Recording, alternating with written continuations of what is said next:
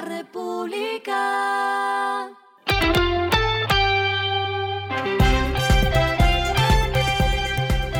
Al final de la jornada, esto es lo que debes saber sobre el comportamiento de los negocios, las finanzas y la economía.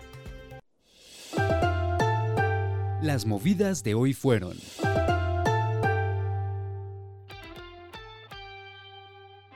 La Junta Directiva de Ecopetrol aprobó el Plan General de Inversiones para 2023 que oscilará entre 25,3 billones de pesos y 29,8 billones de pesos.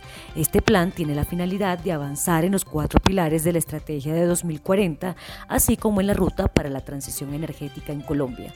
En este último punto, la inversión será de hasta 6,8 billones de pesos en áreas como autogeneración renovable, hidrógeno, transmisión y vías.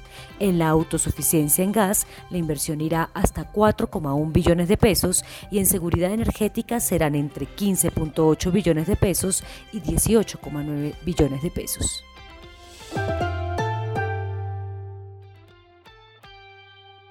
La ANI adjudicó a la empresa española SACIR, que era el único oferente, el megaproyecto fluvial 5G del Canal del Dique. En total son 3,2 billones de pesos el valor del contrato, los cuales se dividen entre 2,3 billones de pesos de CAPEX y 913.111 millones de pesos de OPEX. En total, esta concesión tiene una duración de 15 años que empiezan a contar con la firma de la APP. El gobierno y la empresa privada estipularon que el proyecto comience su etapa de reconstrucción el próximo año, el cual se tomará por lo menos hasta 18 meses.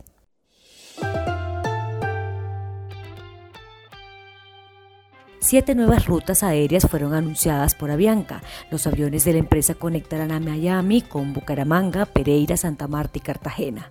Informaron también que desde ayer se reactivaron 15 operaciones, de las cuales destacan las rutas Miami con Barranquilla, Cartagena y Cali. Lo que está pasando con su dinero.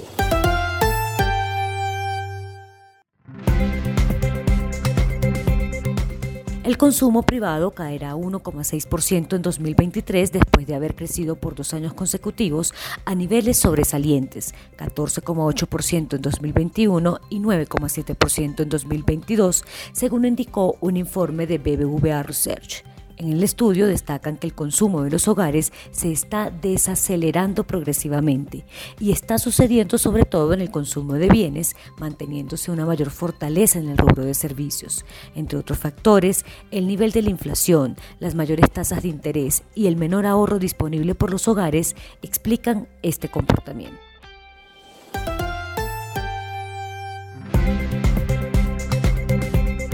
Los indicadores que debe tener en cuenta. El dólar cerró en 4.815,99 pesos, bajó 9,84 pesos. El euro cerró en 5.085,20 pesos, subió 8,91 pesos. El petróleo se cotizó en 71,58 dólares el barril.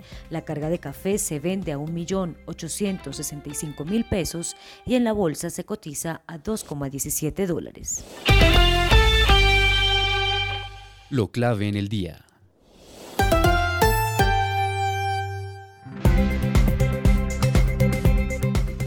Las centrales obreras revelaron hoy viernes su propuesta de 20% para el incremento del salario mínimo de 2023, con lo que el básico llegaría a 1.200.000 pesos el próximo año.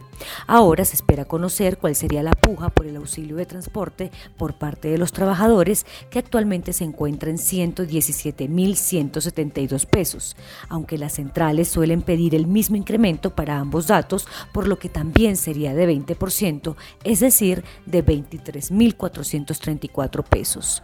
Con el aumento de 200.000 pesos en el básico más los 140.606 pesos del auxilio de transporte, el salario mínimo del próximo año sería de 1.340.606 pesos, según lo estiman las centrales obreras en la mesa de concertación. A esta hora en el mundo. Las solicitudes recurrentes de beneficios por desempleo en Estados Unidos aumentaron a su nivel más alto desde principios de febrero, lo que sugiere que los estadounidenses que están perdiendo su trabajo tienen más problemas para encontrar uno nuevo a medida que el mercado laboral muestra signos tentativos de enfriamiento. Las solicitudes continuas, que incluyen a personas que ya recibieron beneficios de desempleo durante una semana o más, aumentaron en 62 mil a 1,7 millones en la semana que finalizó el 26 de noviembre, según mostraron datos del Departamento de Trabajo. Y el respiro económico tiene que ver con este dato. La República. Mañana sábado 10 de diciembre, Bad Bunny hará su último concierto en Ciudad de México y con esto dará por terminado su tour este año. Será el último gran concierto que el cantante puertorriqueño dé por un buen tiempo, pues anunció que se retirará temporalmente de los escenarios en 2023.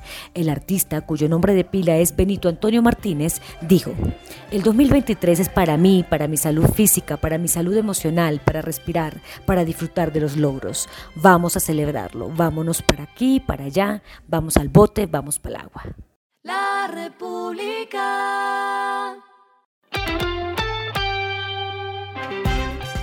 Y finalizamos con el editorial de mañana, las causas de seis presidentes en seis años. En Perú es muy barato tumbar presidentes cada año, como el deporte nacional. La razón no es distinta al delito de incapacidad moral permanente que les diagnostica el Congreso. Esto fue Regresando a casa con Vanessa Pérez.